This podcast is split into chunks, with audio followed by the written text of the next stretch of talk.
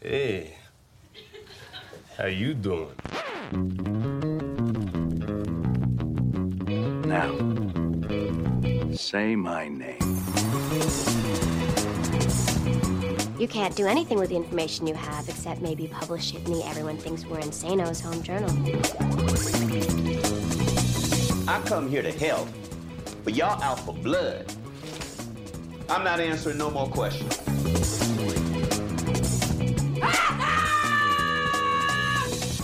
Salut à toutes, salut à tous, bienvenue dans un épisode et j'arrête l'émission 100% série de l'ACS, l'association française des critiques de séries, en partenariat avec Beat Audio. 30 minutes pour faire le tour d'une série ou d'une tendance en compagnie de la Dream Team des journalistes séries, de l'analyse de l'esprit critique, un peu de mauvaise foi, mais promis, garanti, sans spoiler. Next one, next one, next one, next Whoa, one. wait, wait, wait, wait. What, what? That's the last one. Cette semaine, autour de la table, Marie Turcan de Business Insider. Salut Marie. Hello.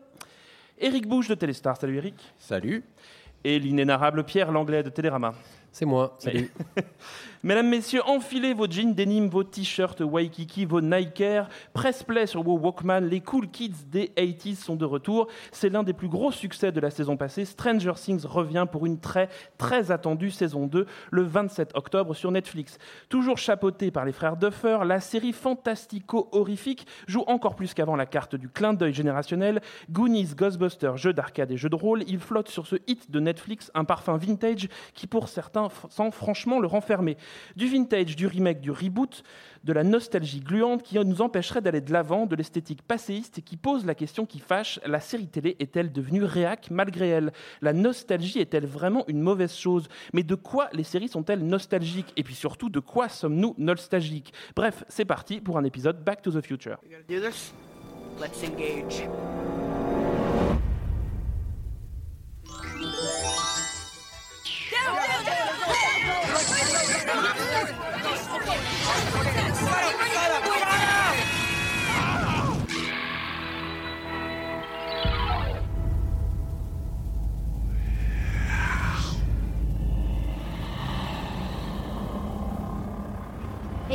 Do you see the.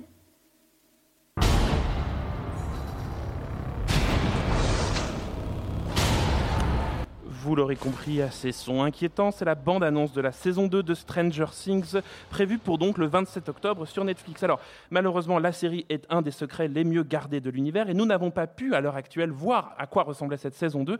Mais déjà, chers camarades, est-ce que cette saison 2 vous excite? À mort. Non, sérieusement. Euh, oui, euh, oui et non, euh, parce que je sais pas si j'aurais presque préféré que ça soit une, une anthologie. C'est-à-dire que ça Ah, soit une autre histoire. Qu'on soit clair ouais. sur anthologie, ce que ça signifie. Bah, une autre histoire, d'autres personnages, etc. Je sais pas si en fait j'ai pas vu ce que je voulais voir en première saison et que j'ai pas fait mon trip euh, régressif à ce moment-là. Est-ce que j'ai envie de le reprendre? C'est la vraie question et je pense qu'il faudra que je me plonge dedans pour me dire. Pour, en fait, est-ce que je m'intéresse, est-ce que les personnages m'importent? Voilà la vraie question que je me pose avec ces saisons 2 de, de Bah, en fait, on ne connaît pas l'intrigue, mais on, s'en fout un peu. hein. On a vu dans la bande-annonce qu'il y avait des gamins qui avaient des t-shirts Ghostbusters et qui jouaient sur des bornes d'arcade, des jeux vidéo des années 80. Et c'est à peu près tout euh, ce qu'on peut attendre de cette saison 2, moi, à mon avis. D'accord, donc on va se faire des amis tout de suite, très bien. Marie Moi, moi, ça m'excite pas mal parce que je me suis acheté un nouveau plaid euh, bien douillé comme ça, que Ouais, je pourrais, euh, que je évidemment. pourrais m'enrouler dedans et, et passer, euh, passer 10 heures à regarder ça sans réfléchir, ça va être super. Le meilleur argument pour parler d'une série. globalement, globalement, il y a quand même essentiellement des personnes même- autour de la table assez limitées. Non, mais plus sérieusement, c'est un, un- un gros phénomène, donc quelque chose de très curieux. Sinon, on n'en ferait pas une émission entière. Il y a quelque chose de très intéressant, ce qui se passe derrière cette série, quoi qu'on pense de la série elle-même. Mais est-ce qu'on l'avait vraiment vu venir le phénomène Stranger Things? Au moment où elle est sortie donc en été, on se souvient. Euh, C'était pas du tout une série très très attendue. Les frères Duffer, c'est pas des gens très Ouais. très connus. Il y avait à la rigueur Winona Ryder que tout le monde avait oublié. Et qui est le tout pire truc qui est arrivé à cette série d'ailleurs. On peut en reparler Ouais. effectivement, mais euh, qu'est-ce qui fait que ça a aussi bien marché et qu'est-ce que ça dit au-delà de la qualité de la série de l'époque? Tu l'as dit toi-même, c'est sorti en été à un moment où on s'attendait pas à Donc avoir pas de quelque plaid, chose. Marie. hein, si, euh, Bah, du coup, pas de plaid. Bah c'est- hyper perturbant. euh, de- Et d'ailleurs, en vrai, je, je pense que ça va être perturbant pour certaines personnes qui ont regardé Stranger Things saison 1 avec leur, euh, Leur ville- entongue. leur, euh, leur rideau fermé, opaque, comme quand tu regardes Game of Thrones. Alors que là, maintenant, on va être en hiver et ça va être un peu, un peu étrange. Et, et- et je pense que ça a pris justement parce qu'à à ce moment-là, dans l'été, euh, à part The Get Down, il me semble, euh, il y avait, il y avait rien. Et donc, euh, donc, ça a été une belle surprise, sans, sans compter le fait que, en effet, la nostalgie est très présente en ce moment dans les séries et ça parle beaucoup aux. euh, Je dirais pas aux. Tu veux dire les vieux, je sens que tu veux dire les vieux, je sens que tu veux dire les vieux. Les jeunes pas, vieux, les j'oserais jeunes pas, vieux. euh, Allons pour les jeunes vieux. Allez, allez, allez. Les gens qui c'est- étant Les gens entre 20 et expérimentés. 40. quoi, Eric allez. le hater. Plutôt C'est, euh, 30-40. non, mais c'est un peu la première aussi à se lancer à ce point-là, à ce niveau-là, euh, dans cette nostalgie des années 80. C'est-à-dire que c'est plus des clins d'œil. C'est vraiment toute la série qui baigne complètement dans une ambiance euh, à la Spielberg, etc. C'est plus euh, juste dans le coin du- d'une image, on te, on te met un Ghostbuster, etc. Tout est les, la photo, tout est euh, complètement imprégné du cinéma des années 80. Donc, donc pour toi, vraiment, la clé du succès, ce n'est que son atmosphère nostalgique. Ça n'a rien à voir avec la structure du scénario. Ah bah c'est- non. Ces gamins, pas du tout?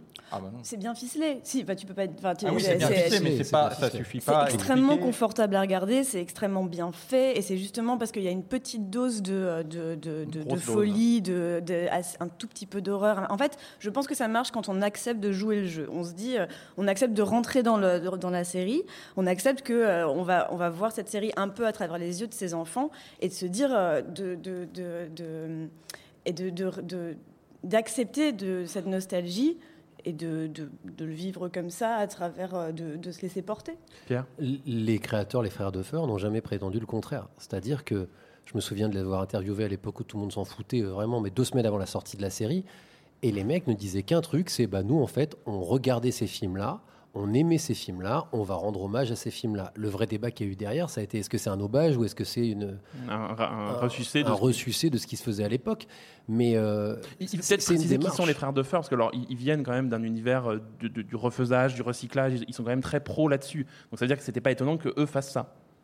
Euh, alors, je ne connaissais pas leur carrière avant, pour être honnête avec toi, donc je ne saurais approfondir cette question. Mais, mais... On fait quoi, Renan C'est bien oui, éclaire-nous, Renan.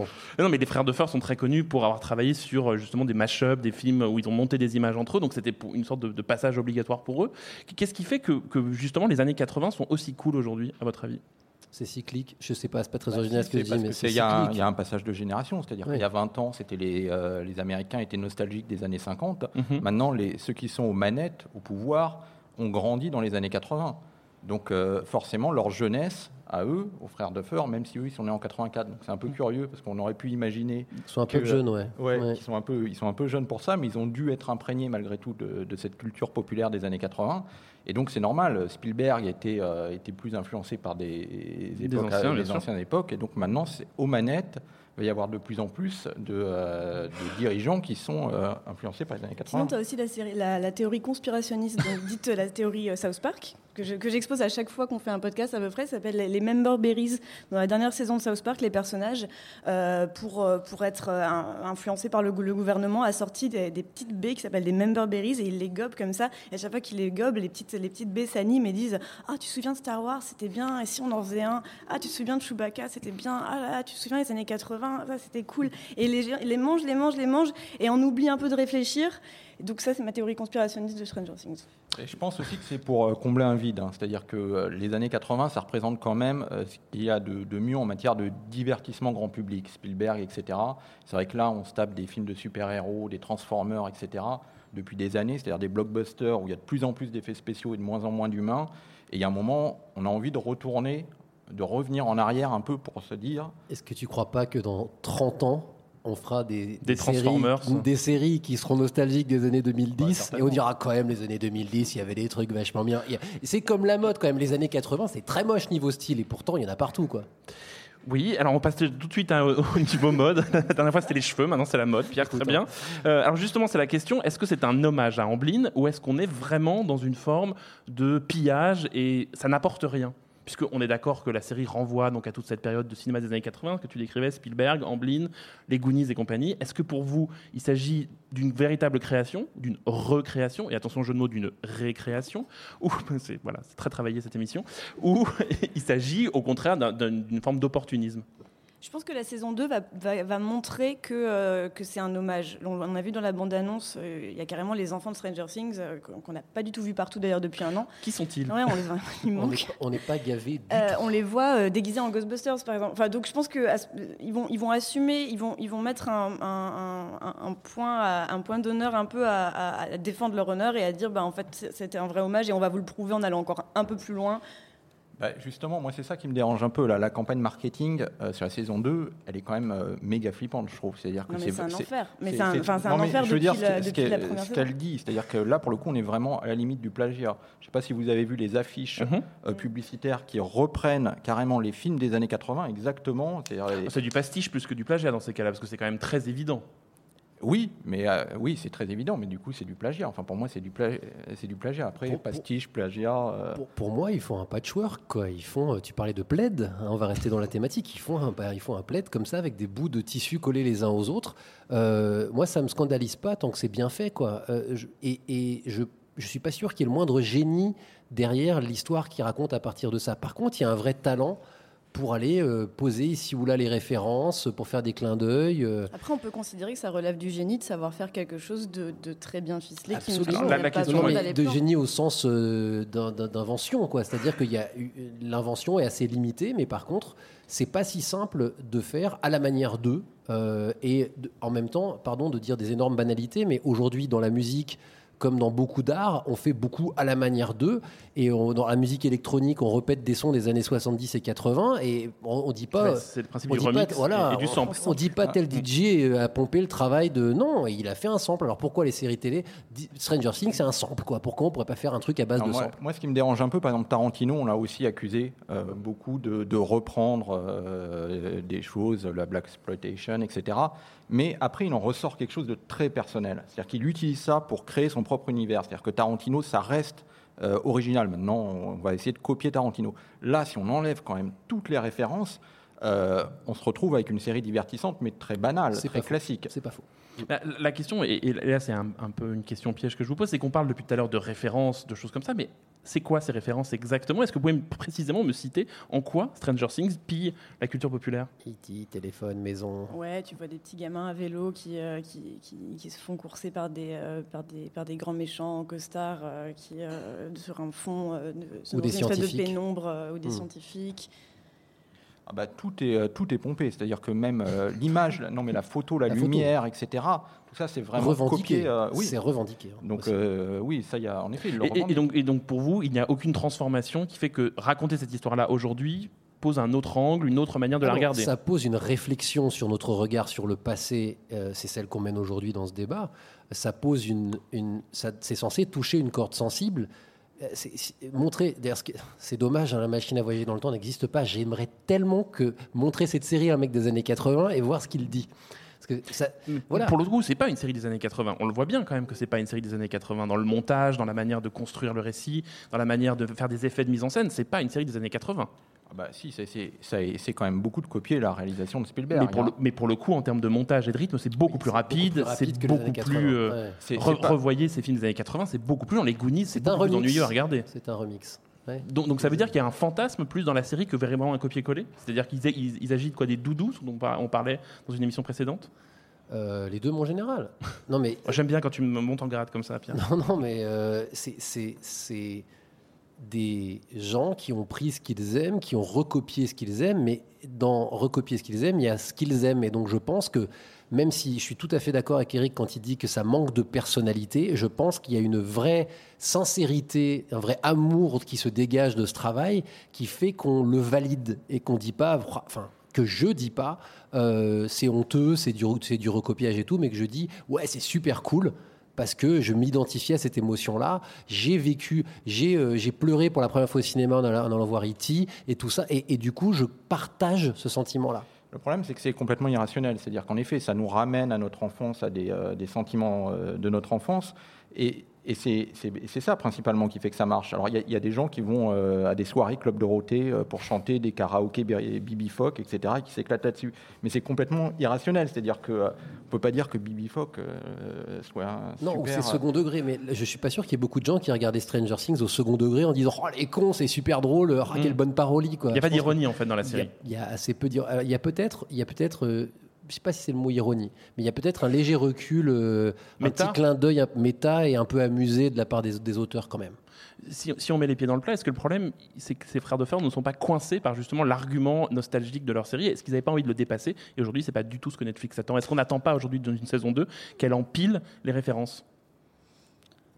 Bah, quand on hausse les épaules. Bah, je quand ne on entend eux ce qu'ils disent sur la saison 2, c'est-à-dire qu'ils disent on va aller encore plus loin euh, dans les références. On va, euh, va y avoir une petite bestiole là qui va ressembler à un Gremlins, etc. Enfin, euh, puis même on voit la bande annonce, ils sont carrément en tenue Ghostbusters. Donc eux, apparemment, ce qu'ils veulent faire, ils veulent continuer là-dedans et aller encore plus loin. Oui, après, est-ce que c'est eux ou est-ce que c'est Netflix On ne le saura pas. Euh, Netflix a qu'une envie, c'est de continuer à reproduire ce que le- le- les, succès passés et de, de, voir euh, comment ramener de plus en plus de, spectateurs. Je suis pas persuadée que ça ramènera beaucoup, beaucoup plus de gens. Je pense que ça va être une, une bonne saison 2 sans, sans Bah, Parce que la question qui est quand même problématique, c'est que cette culture-là, elle n'est pas partagée par tout le monde. Tout le monde n'a pas vu les films en blind. Non, mais et surtout, la jeune génération n'a pas vu les. Goonies. Oui, c'est une très bonne euh, analyse, Roland. Merci, Marie. Car, euh, Je suis content d'être venu, moi, je suis partage. général. Mais les ça. jeunes regardent la Je- série aussi et pourtant je ils- ne pense, je, je pense que non. Je pense que série de je pense qu'on touche à oui. Je, je pense vraiment que ça, ça en appelle au geek, euh, à, à l'homme geek. À ce qu'on appelle la nostalgique.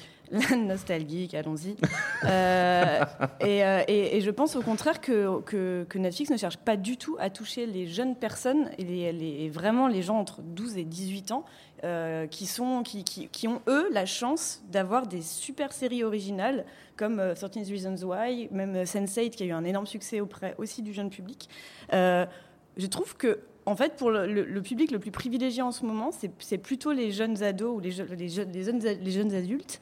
Euh, contrairement à nous, qui, nous- enfin nous, je me considère plutôt dans la catégorie jeune adulte, contrairement à vous, les Non, si vieux. vous ne savez pas, nous avons Euh, tous entre 23 et 26 ans. hein, Voilà, c'est- voilà, c'est- parce que vous, vous, Bah vous oui. allez, on vous nourrit avec, euh, on vous nourrit à, à grands coups de member berries. Moi, moi, je, je pense que ça peut marcher quand même sur les jeunes parce que euh, on fait passer un film de Spielberg des années 80 à un môme de 15 ans, tu fais passer les dents de la mer à un môme de 15 ans, il va, il va quand même te dire, euh, normalement, s'il a un peu de goût, que c'est un bon film. Ah mais là on dirait veux- le mec qui écoute qui a écouté Nostalgie à son fils de 4 ans. Il dit quoi. écoute, Jodassin, c'est Non quand même voilà, trop bien. ça de la- mais, on euh, peut pas, on peut pas comparer les dents de la mer avec Jodassin, quand, même, si- Non, est-ce pas que, je, quand même, je pense que les héros de la série ont une dizaine d'années. Mm. Je serais curieux de savoir s'il y a quand même des gamins. Alors à 10 ans, c'est peut-être un peu dark pour les Ils ont gamins de 10 ans. 45 ans dans leur tête quand même hein, quand on les entend ouais. parler. hein, donc euh, Exactement. ça change un tout petit peu la vision. Non, mais ceci étant dit, pardon, je fais un léger hors-piste, mais les gamins sont brillants, quoi. Les acteurs sont extraordinaires et on- on- depuis tout à l'heure, on dit euh, on aime ou pas la nostalgie, mais quand même, faut, faut reconnaître un savoir-faire dans la série. C'est quand même bien foutu, c'est quand même hyper bien joué, sauf Winona Ryder, désolé Winona. Mais, mais par exemple, parlons du, choix de Winona Ryder. Qu'est-ce que ça complètement nostalgique, c'est exactement, c'est pour, pour- c'est pour choper les mêmes, c'est exactement Mais- mais- ceux qui ont fantasmé sur Winona Ryder dans les années pas du tout 90. ces rôles-là dans les années 90. Bah oui, nous. Oui, oui, on est d'accord, mais là-dessus, je suis complètement d'accord, Marie. C'est-à-dire que Winona Ryder, elle n'avait pas ces rôles-là, donc elle invente quelque chose qu'on n'avait jamais vu Winona Ryder en mère de famille. Donc on peut pas dire que c'est exactement la même chose non plus. Oui, sauf que c'est une actrice qu'ils ont ressorti plus ou moins de, de l'oubli, quoi. Plus ou moins. Donc ça veut dire que dans 20 ans, on ressortira la gamin de Stranger Things pour faire une série. Euh, je, je leur souhaite pas, ouais. Je souhaite pas qu'ils deviennent klepto euh, comme, comme Winona, mais, mais- Pour revenir sur eux, euh, sur, sur eux justement, ces enfants, je trouve que euh, j'ai quand même un problème avec ces enfants qui parlent comme des, comme des gens de 40 ans, quoi. À un moment, euh, le, le- ça va, on a l'enfant regardé l'enfant Dawson surdoué. et tout allait bien. Mais oui, mais non, mais le, le gimmick de l'enfant surdoué qui, te, qui, qui peut te sortir des, des phrases hyper intelligentes, et, moi je trouve ça très éculé et je trouve que euh, les, les, les, les meilleures séries aujourd'hui, c'est des séries qui n'ont pas cette espèce de savant, singe Mais- savant qui, qui sait tout Alors, faire. J'ai un neveu de 10 ans hein, qui, a- qui un gamin brillant. On progresse dans la connaissance de Pierre Langlais à chaque Qui, qui est émission. un gamin Incroyable. brillant, par, qui est un gamin comment ton Théo, Théo, Théo. Bonjour Théo. Théo qui qui est un gamin euh, brillant par ailleurs. euh, mais c'est vrai que si tu le mets héros d'une série télé et que tu le fais à peu près parler comme il parle et tout, ça va devenir un petit peu compliqué. Il y aura beaucoup de Il- Snapchat. Quoi. Ouais, il va. il- Non, Ce qui ne non. serait pas pour te déplaire. Marie, je pense. Non, 10 ans, c'est un peu trop jeune, je crois. Mais Peut-être euh, revenir sur notre voilà. série, parce que ta vie est Non, passionnante, mais, Pierre. mais c'est pour ça que je parle de ça. Parce que ça serait chiant à mourir si t'avais C'est un vrai. vrai Oui, gamin de 10 ans. Donc je réponds à Marie là. on va, on va quand même pas ma famille, Il toi, un problème on va poser le centre de cette question autour d'un personnage. Pourquoi Barbe Et qu'est-ce qui est-il arrivé autour de Barbe Ah Pourquoi c'est- ma star. mais Barbe, C'est Barbe du bus pur et dur. Barbe, Barbe, c'est la, C'est c'est celle la, qui c'est la- disparaît. celle qui, qui, qui Dans disparaît la- tragiquement la au bout de, là ouais, on la voit trois épisodes et elle meurt et en fait, Barbe. Elle a synthétisé la nostalgie de la série. Non, justement pour moi, elle montre que Stranger Things est une série contemporaine, justement parce que le, le- la, la société et les jeunes personnes, les quelques rares qui l'ont regardé, se sont appropriés Barbe et l'ont transformée en même. Et donc on l'a sur Twitter, on a des, euh, We Are Barb. euh, On a des, des- des- énormément de mèmes qui, disent, qui, qui se sont pris d'amour pour ce personnage secondaire. Et ça, c'est vraiment un truc typique de la culture d'Internet, de prendre un film hyper culte et de repérer le personnage qui est un peu dans le background et d'en faire tout un truc. Je sais pas si vous avez, si vous avez vu Lolita malgré moi, et t'as Glenn Évidemment, Coco. mais pour qui tu nous prends Mais Glenn Coco, personne, on le, on le voit une fraction de seconde, mais Hugo Glenn Coco, Hmm. c'est resté dans nos têtes pour toute la vie. Pitch Perfect, c'est pareil. Il y a des, en fait, c'est- et ça, pour moi, c'est un, des- grand moment, il ne comprend rien de ce que c'est tu une dis. moi, j'ai décroché là. hein, je- C'est des- un des meilleurs aspects de, de Stranger Things. C'est, ça, C'est une montre, boîte à ça montre quand même, pour le coup, que euh, c'est, une, série qui a réussi à marquer euh, une, une génération et qui a, qui a réussi en tout cas à toucher un public. Et ça la rend plus moderne. Moi, je pense qu'il y a un aspect complètement viral, c'est-à-dire que c'est euh, complètement irrationnel. C'est-à-dire, Barbe, honnêtement, moi, je m'en fous complètement hein, de ce qui lui, a- ce qui lui est arrivé. Glenn Je pense, Coco aussi. je sais même pas qui c'est, donc.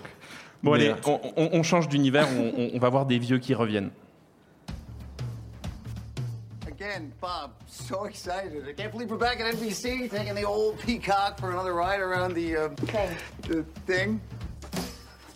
What's the matter with you? Riding the old peacock? You know you got the job, right? You left all your lipstick on his ass.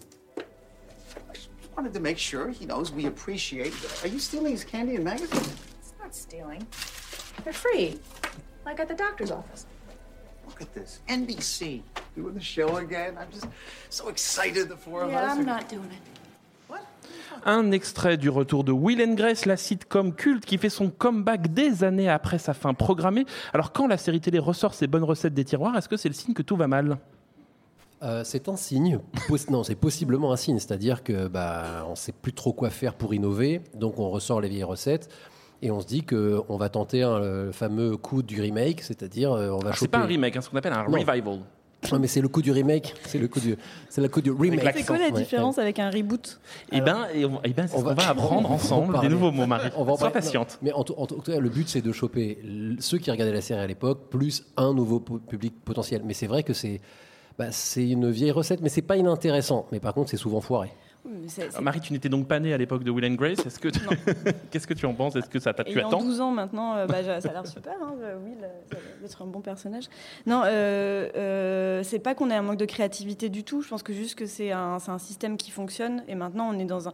Enfin, on a, on a, les, on a des, des blockbusters de super-héros jusqu'à 2020, euh, qui c'était le- c'était la mode, il y a, ils ont commencé ça il y a 5 ans et maintenant on va, on va en avoir pour 10 ans. Là, on a, on a commencé les reboots, on va en avoir pour 10 ans, mais ça veut pas dire qu'il n'y a pas de nouvelles séries créatives euh, qui, qui, qui, Moi, qui je ne naissent pas chaque peu année. les, je pense que c'est un peu les deux. C'est-à-dire qu'en effet, il y a un manque d'idées, on recherche des vieilles idées, mais il y a aussi un aspect euh, purement marketing et économique euh, qui est primordial. C'est-à-dire que on sait, en faisant revivre une vieille série, on n'a pas besoin de vendre la marque. C'est quand même ça le- la, la principale raison, par exemple, pourquoi est-ce qu'on fait Lethal Weapon?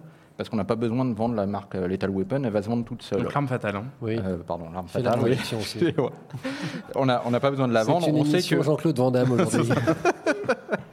ou euh, Twin Peaks, on a vu le, le phénomène marketing qu'il y a eu rien qu'en annonçant le, le retour de Twin Peaks. On verra que c'est pas exactement la même chose pour Twin Peaks. Moi, Oui, mais en, en général, on sait que c'est pour ça qu'ils choisissent de faire revenir des trucs. C'est-à-dire que tu n'as pas besoin de, de mettre des 50 pubs euh, dans les magazines, de- d'afficher des posters partout. Ça va se vendre tout seul. Les, les gens vont tout de suite savoir de quoi ça parle. Tu n'as pas besoin de lui donner un pitch de la série ou quoi que ce soit. Et ça, c'est euh, pour moi l'aspect de base. Ouais, mais tu prends un énorme risque en faisant ça. Le nombre de, de reboots qui ont, qui ont échoué, Oui, mais le nombre de séries en général qui échouent. Oui, mais Alors, je, je trouve Il ne s'agit donc pas d'un reboot, hein, je vous le dis, parce que reboot, il- revival. il y a revival, c'est-à-dire faire revivre, faire saison. les personnages qui seraient une- décédés normalement. Nouvelle saison. Je Mais- trouve que tous ces, tous ces revivals sont. euh, sont, euh, sont euh, un truc que je comprends pas dans cette stratégie, en fait. Il y a, il y a tellement gros risques par rapport aux gains obtenus derrière que. euh, que Bah que- non, je- comme je t'ai expliqué, il y a, il y a- il y a- il y a très peu de risques. Je vais pas Je répéter ce que j'ai. Est-ce que tu m'as mansplainé Alors,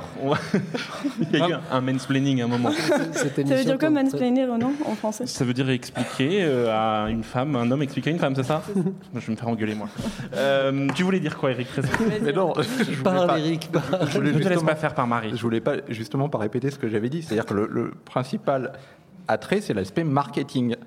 Ces, sur ces séries. Mais est-ce que ça veut dire que ces personnages n'ont donc plus rien à dire Si, si, ils ont, ils ont sans doute Parce que quelque Will chose and à dire. Ils étaient Et quand même à l'époque pour quand le même coup, très politiques. Ils- oui. En tout cas, ils- en, en tout cas, la culture gay, ils l'ont quand même énormément amené à la télévision. Oui, et puis la faire revenir maintenant. Alors c'est évidemment beaucoup moins novateur, c'est-à-dire Mm. que euh, c'est euh, exactement comme faire Stranger Things, ça n'a rien de novateur, mais c'est pas inintéressant pour autant. Euh, non, ce qui peut être intéressant pour le coup, c'est de voir ce que ces personnages-là ont à dire sur le monde dans lequel ils reviennent. Et c'était exactement ce qu'on se posait comme question sur Twin Peaks, Mm. c'est-à-dire qu'est-ce que Twin Peaks elle-même et ses personnages, mais surtout ce que, Lynch lui-même pourrait dire du monde et de la culture pop dans laquelle il venait s'insérer. La réponse, euh, bah, on reviendra dans 6 heures pour vous la donner. C'est à peu près le temps qu'il faudrait. Mais c'est c'est ça l'intérêt numéro un, c'est de voir comment ces personnages de notre passé s'insèrent dans notre présent. Si c'est pour faire comme La Fête à la maison, hein, qui est mon punching ball préféré, en fait refaire la même série qui dit pas plus de choses sur le monde dans lequel on se trouve, eh ben oui, enfin à deux trois références pop près, euh, ça n'a J'ai pas même pas besoin de le nuancer, il se nuance tout seul. Euh, Il y a un super exemple pour ça, c'est euh, The L Word qui, va, qui, est, qui est censé revenir là dans, dans, dans six mois, un an. Euh, et et, hum, les- la, la- la créatrice de la série a dit euh, je, je- quand j'avais fini The L Word, donc je pense, je crois en 2008, je ne suis pas sûre, je, je pensais avoir ouvert la voie vers euh, j'ai- c'est bon, j'ai créé ma série avec des lesbiennes. euh, maintenant, tout le monde, euh, il y a plein d'autres séries qui vont naître et qui vont, qui vont reprendre le flambeau, ça va être super. Et en fait, dix ans plus tard, on, se re- on remarque que pas du tout. Il y a presque aucune série euh, sur des femmes qui aiment les femmes qui a été, euh, qui a été créée. Il y a très peu de personnages LGBT. Enfin, il y a des personnages LGBT, Il y mais en a quand même. beaucoup plus qu'à l'époque en Il y en a plus. C'est pas du tout la même manière de raconter des histoires. La- The L Word, ça a quand même changé quelque chose dans la perception. De, enfin, même faire une série avec pour toi, ouais. rien qu'une série avec que des femmes qui et très peu d'hommes, c'est quand même encore très marginal aujourd'hui. Euh, donc, dans- donc là, c'est intéressant de voir que du coup, on est forcé de faire revenir cette série d'il y a 10 ans parce qu'on n'est pas encore capable de faire un bon show sur des lesbiennes train en de- 2017. Ce que c'est en train de dire, Marie, pardon, je, je- je pose juste une question. Euh, je, je prends pas ta Non, place, ils ont peur de te parler. Non, non, non, mais c'est que, c'est que finalement, euh, ce que ces euh, revival, reboot, etc., euh, au-delà du, du cas euh, The L World, euh, apporte, c'est finalement comble un vide. C'est-à-dire que finalement, la télévision dans laquelle on se trouverait aujourd'hui n'a pas avancé et qu'il faut aller rechercher des vieilles séries pour la faire avancer. Je suis pas sûr du tout, moi. Je trouve que euh, déjà, il faut différencier. C'est-à-dire qu'il y a des séries qui, font, qui sont des reboots ou des remakes, mais qui ne jouent pas sur la nostalgie. Euh, Battlestar Galactica Ah ne joue non, pas. c'était le, fallait le sortir. Ça y est, tu l'as fait, c'est foutu. L'émission est Non, foutue. mais ça, ça joue pas sur la nostalgie de l'ancienne série ou des années 70. Il y a des clins d'œil quand même. hein, Il y, a- il y a des clins d'œil. Oui, mais c'est complètement secondaire. Il y a, il y a les trois quarts de l'audi- de l'audience de la série qui, qui n'ont jamais vu. Même, je trouve que Et on là- était bien avant la période nostalgique d'aujourd'hui en termes de- oui, de mais production. même, même une série comme L'Arme Fatale, moi je suis pas un grand fan de L'Arme Fatale, mais je trouve pas qu'elle joue sur la nostalgie. Ils reprennent le principe de la série euh, originale et ils l'actualisent complètement. Stranger Things joue sur la nostalgie. Ah oui. Mais alors la question c'est pourquoi on condamne Stranger Things pour sa nostalgie et pas Lynch quand il fait Twin Peaks Pourquoi tout le monde trouve ça incroyable qu'il fasse ça alors que pour le coup, Ah bah, ça Lynch, c'est Lynch qui, qui prend la suite de Lynch. hein. C'est pas les frères Duffer qui font la nouvelle saison de Twin Peaks. Donc ça veut dire qu'on ne pardonne différence. pas à Stranger Things de ne pas être un matériau original, c'est ça? Bah, en quelque sorte, ceux qui lui en veulent vraiment, moi, je suis pas euh, contre violemment, donc euh, c'est pas mon. Voilà. Bah, Lynch, il a quand même pris le contre-pied justement de ce qu'on attendait de lui. Euh, C'est-à-dire qu'il fait l'inverse, lui. C'est-à-dire qu'il fait vraiment ce que personne n'attendait. Tout le monde voulait, enfin tout le monde, beaucoup voulaient euh, qu'il refasse du Twin Peaks. Et lui, il dit, euh, j'ai pas du tout envie de refaire ce que j'ai fait il y a 30 ans.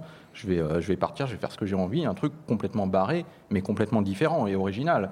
Donc euh, ce serait un peu gonflé quand même de, de Donc, de- l'accuser de- de, repomper ce qu'il a fait. Alors qu'il Mais elle joue quand même sur une forme de nostalgie la série, sur le, le visage des personnages qui ont vieilli, le retour du générique. Oui, mais ça il- part de mais- ça aussi. oui, mais ils ont 25 ans de plus, ils peuvent pas y faire grand chose. oui, mais, oui, il- en effet, les, les personnages sont les mêmes, mais après, ça part dans une. Mais c'est-à-dire que Showtime a quand même joué sur la nostalgie. Ah oui, au niveau Ah, marketing, bien oui, sûr. pour le vendre, bien sûr, ouais, mais bien. Lynch, euh, je suis pas sûr que Showtime, c'était vraiment ce qu'il voulait. euh, Le, Ouais, non, je pense pas, euh, Oui, et puis ça a pas cartonné. Hein. Je Oui. sais pas ce que ça vaut au niveau marketing, mais euh, les 100 pauvres mille personnes qui regardaient toutes les semaines aux États-Unis, ça. Et justement, quand on voit le retour de Prison Break qui a été un flop total, euh, le nouveau 24 heures qui était une sorte de revival, reboot qui C'est s'est- pas fini, hein. Ouais, qui, qui continue de se vautrer. Euh, quand ça marche pas, ça veut dire quoi? Qu'on arrête cette mode-là?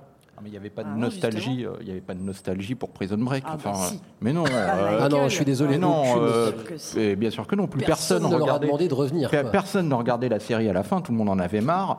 Euh, Moi, je voulais savoir c'est- de quelle nouvelle prison il allait sortir. Mais dans la non, mais non, euh, Oui, mais ça en dit long, justement, ça en dit long sur euh, cette euh, peut-être fascination que la télé a, a pour elle-même, quoi. C'est-à-dire, le- euh, on a l'impression qu'il y a un truc qui a marché, bon, on va le refaire, même si c'est fini, c'est plus la peine de le refaire, mais ça a marché à une époque, ça a été un phénomène, donc on va le refaire un absolument. le nouveau film. Avant, c'était bah, Six Seasons and a Movie, où il y a tout le monde. Il y a le mec de Chuck qui veut faire un film d'ailleurs. De... Ça fait 5 ans que Chuck est fini, la, série, Il et maintenant il un veut faire un film. C'est un peu Ouais. la- c'est peut-être la nouvelle mode. Maintenant, on fait plus un ce- film. ce on fait- reboot, on se va faire un revival. Non, mais il faut attendre un peu aussi, euh, laisser macérer. C'est-à-dire que euh, quand on fait euh, Heroes euh, trois ans ou quatre ans après la fin de la série, alors que euh, la série s'était complètement plantée, c'est évident qu'en faisant un- une suite, ça va pas marcher. J'aimais bien cette suite. Ça m'a plu. Sérieusement. On a parlé des séries mortes vivantes, maintenant on va parler des séries où on fait du jeune avec du vieux, avec un très vieil extrait qui devrait vous parler. Alexis, what do you want? I've heard you don't care for my singing. That's right. It's the truth that hurts. The truth. I hope you say that when I sue you in court for libel. Oh, you'd only make a fool of yourself, Dominique. Everyone knows that you're nothing but a second rate lounge act. I don't care what you say to my face, you viper. Retract this or I'll cram it down your throat. Will you? Oh.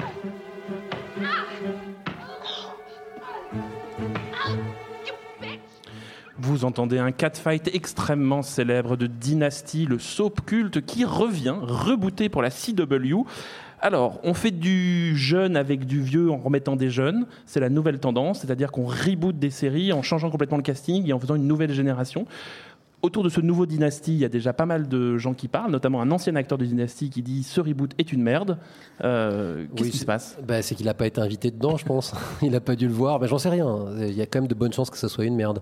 Euh, un peu comme Dallas hein, avait été un peu on- une merde. Ah d'accord, on ne dit pas que Dallas est une merde. Non, le retour de. Dallas. Mm. Enfin voilà. Sauf que le retour de Dallas, c'était plutôt un revival. Bah, c'était un, Vous voyez c'était un demi reboot revival parce qu'il y avait les vieux, mais il y avait aussi des jeunes. Donc là, c'est un peu le cas aussi hein, dans. Dynasty. Mais il y a quand même beaucoup de jeunes. Il faut voir cette bande-annonce incroyable hein, de Dynasty CW où des personnages sont hyper bitchy, hyper méchants. Est-ce qu'on va avoir des catfights? Dynasty, ça vous parle, Marie? Bah, Tu fais comme une tête dit, mais j'adore Dynasty. C'est- trop bizarre, mais j'ai grandi avec ça parce que mon, mon oncle regardait tout le temps. Et euh, c'est bizarre parce que John Collins aurait pu revenir et euh, elle n'a pas, pas pris une ride, donc je comprends pas pourquoi ils l'ont pas casté. Si, si, elle, elle les a prises, mais elle les a cachées. Elle est au top. Ouais. On parle également d'un euh, reboot de La Vie à 5.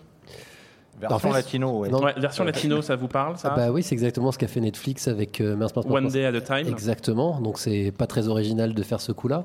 Mais en fait, euh, je, je pense que tu pourrais faire une phrase où tu dis on parle d'un reboot de.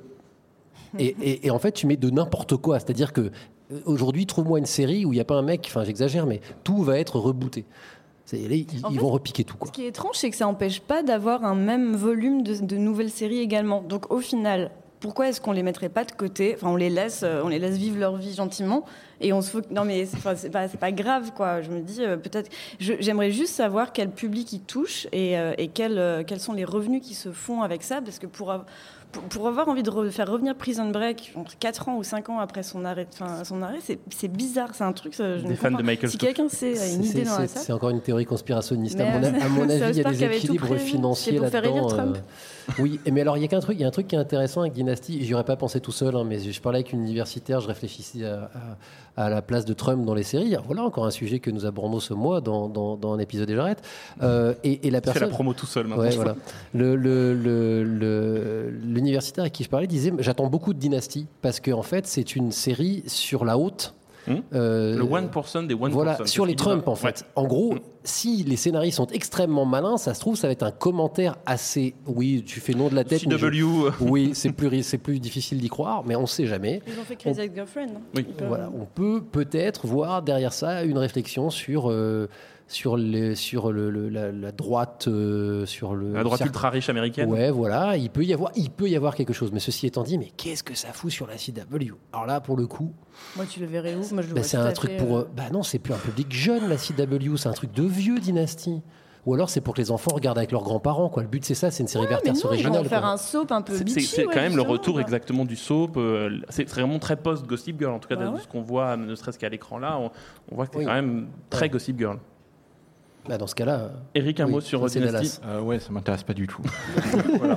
Alors peut-être un, un reboot de Starsky et Hutch, pareil, qui serait en. Ah ouais, mais euh, moi je, je suis fan absolu de Starsky et Hutch, la série des années 70, mais c'est pour ça que ça me fait quand même très très peur. hein.